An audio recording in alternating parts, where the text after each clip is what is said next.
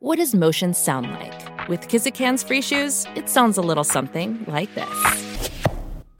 Experience the magic of motion. Get a free pair of socks with your first order at kizik.com/socks.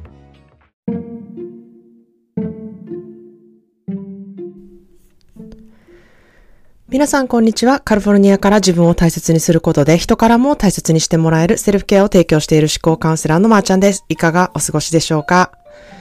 えー、セルフケアは自分を大切にすることっていうお話はもう何度もポッドキャストで言ってきてるんですけれども、まあそれがなぜ相手から大切にしてもらえるのかっていうことにね、あの、つなげることっていうのは難しいっていうふうに思ってる方が多いと思うんですね。自分を大切にすることっていうのがなぜ人から大切にしてもらえることにつながるのかなっていうところなんですけれども、あの、自分を大切にすることっていうのは、まず自分の気持ちに気づくことなんですね。自分は今どういうふうに思っているのかとか、自分は今嫌やなって思ってるとか、あ、自分はこういうこと好きやなって思ってるとか、楽しいなって思ってる、または辛いなって思ってる、そういうね、思いに蓋をするのではなく、まず気づくこと。そこが大事なんですね。で、それを、あの、思っていると、まあ、それに、その自分の心に気づくっていうことをしていると、周りの人が気づいてくれたりとか、まあそれを自分の言葉を使って伝えていくことで、周りの人が、まああなたの気持ちを思ってくれるように、あの、行動してくれたりとか、そういうふうに、あの、世界っていうのは回っているので、結果、大切にしてもらえるようになるんですね。なので、まず自分の、えー、心の気持ち、心の声を聞く。それを、あの、ちゃんと知るっていうプロセスが大事なんですね。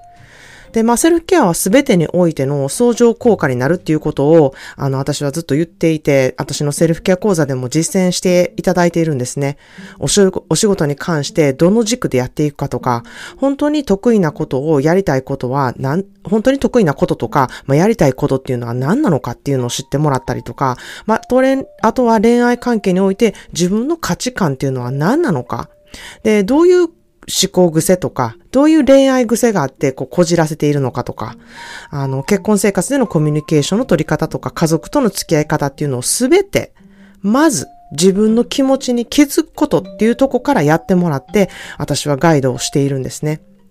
で、今日はですね、その、まあ、恋愛の中で一番多い、えー、条件で恋愛をして、恋愛をね、しようとしている人が多いっていうことをね、話題に、あの、お話してみたいなっていうふうに思います。えー、まあそろそろね、結婚的齢期やから出会い探さないと、めっちゃこういう人多いと思うんですよ。まあ結婚するってなったら、まず条件で出会いを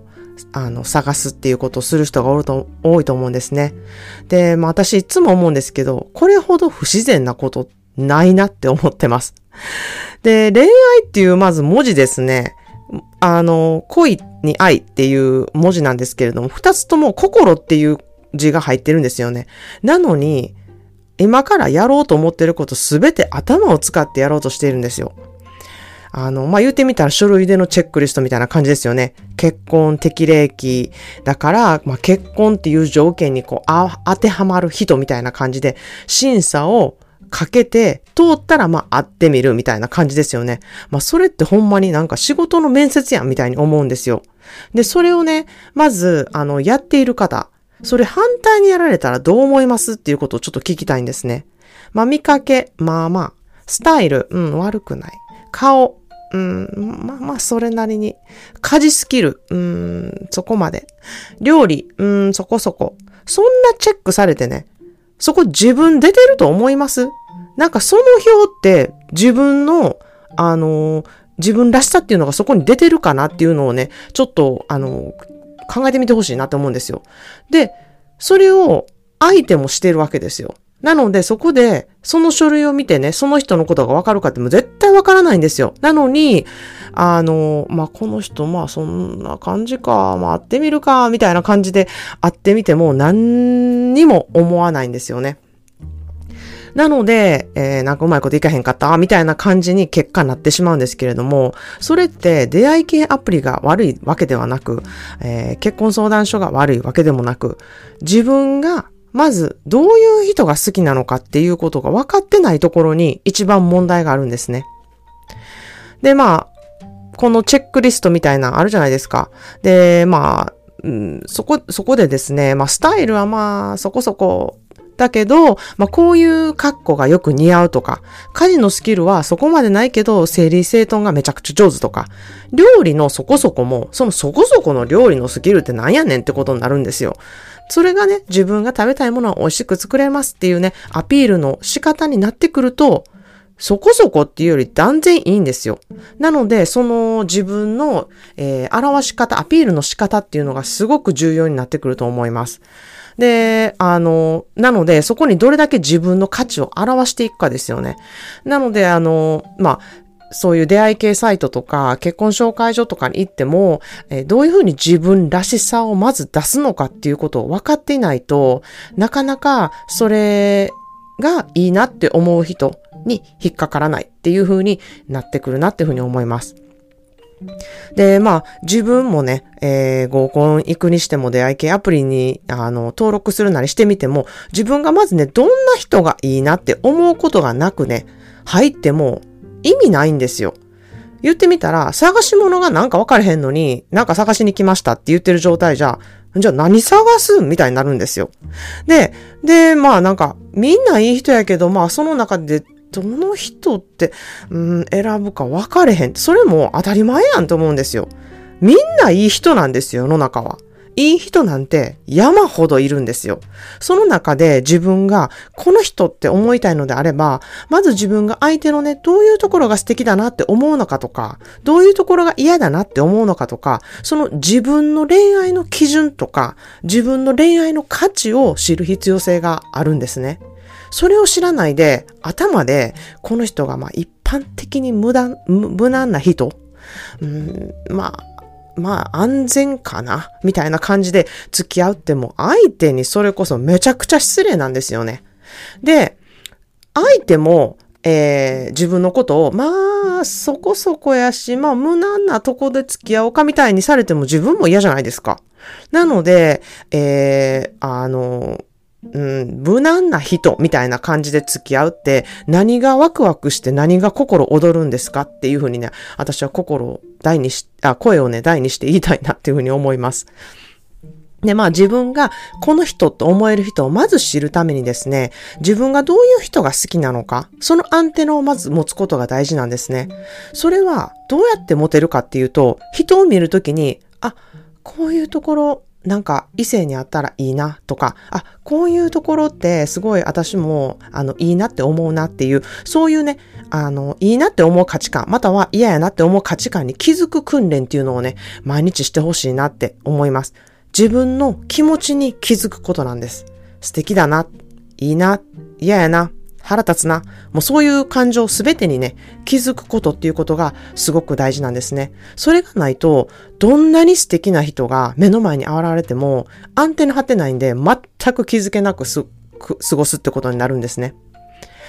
えー、確かにね、見かけのタイプっていうのはそれぞれあると思います。こう、パッと見の印象みたいな感じで。しかし、それでさえも私は結構制限をかけているなっていうふうに思うんですね。えー、会話とか話し方や仕草で出て、出してるね、雰囲気ってやっぱり随分変わってくるので、えー、写真をね、ちょっとパッて見ただけでも、あのー、だけではあんまり感じ取れないことって多いなっていうふうに思います。ので、まあ、写真とかがそういう出会い系アプリとかで見る場合があれば、その人のちょっと雰囲気を想像してみたりとか、その人の、なんかすっごいガハハって笑ってるところを想像してみたりとか、なんか、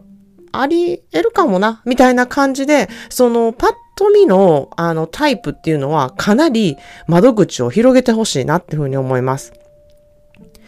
えー、出会いがね、全くないんですとか、もう恋愛下手なんですって思っている方は、自分の気持ちに向き合ってみる思考トレーニングをね、本当にしてほしいなっていうふうに思います。そこからまず自分の価値観が分かって、自分の恋愛のね、価値観が分かって、こういう人だったら素直な自分で入れるかもなっていうふうにね、自分の行動も想像できてきて、すごく恋愛に前向きになっていくことができるんですね。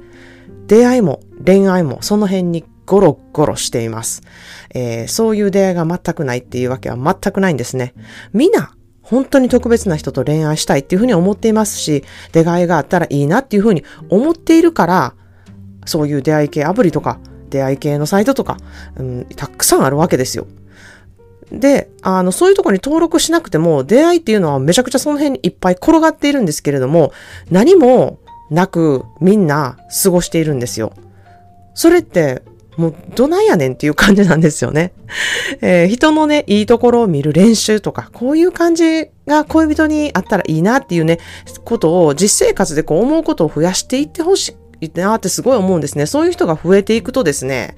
ある意味自然と自然界で自然と人に出会って人と、え、恋愛関係になるっていうことがちゃんとできるシステムになっていくんですけれども、そこがちょっとやっぱり狂ってきてるせいで出会い系サイトとかアプリとか、あの、そういうものがね、あの、発達してきたんだなっていうふうに思うんですね。で、それも、あの、すごく便利なツールでめちゃくちゃいいと思うんですけれども、えー、それは、えー、使い方をかなちゃんと知らないと、うん、全然意味がないものになるなっていうふうに私は思っています。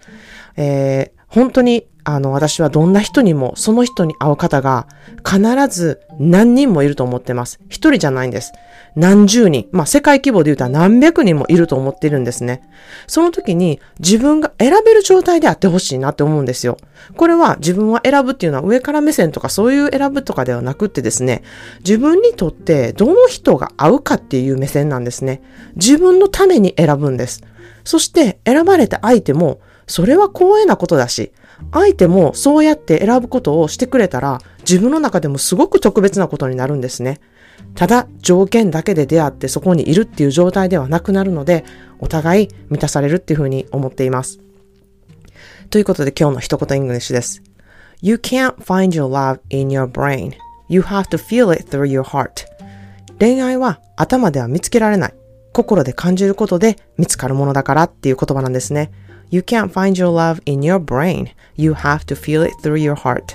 ということで今日は頭で恋愛しないでください。心で感情を持つことが自然な恋愛の仕方なんです。そういうふうにできるように心の声を聞いて何を自分は今思っているのかっていうことを、に耳を傾けることから始めてほしいなというふうに思います。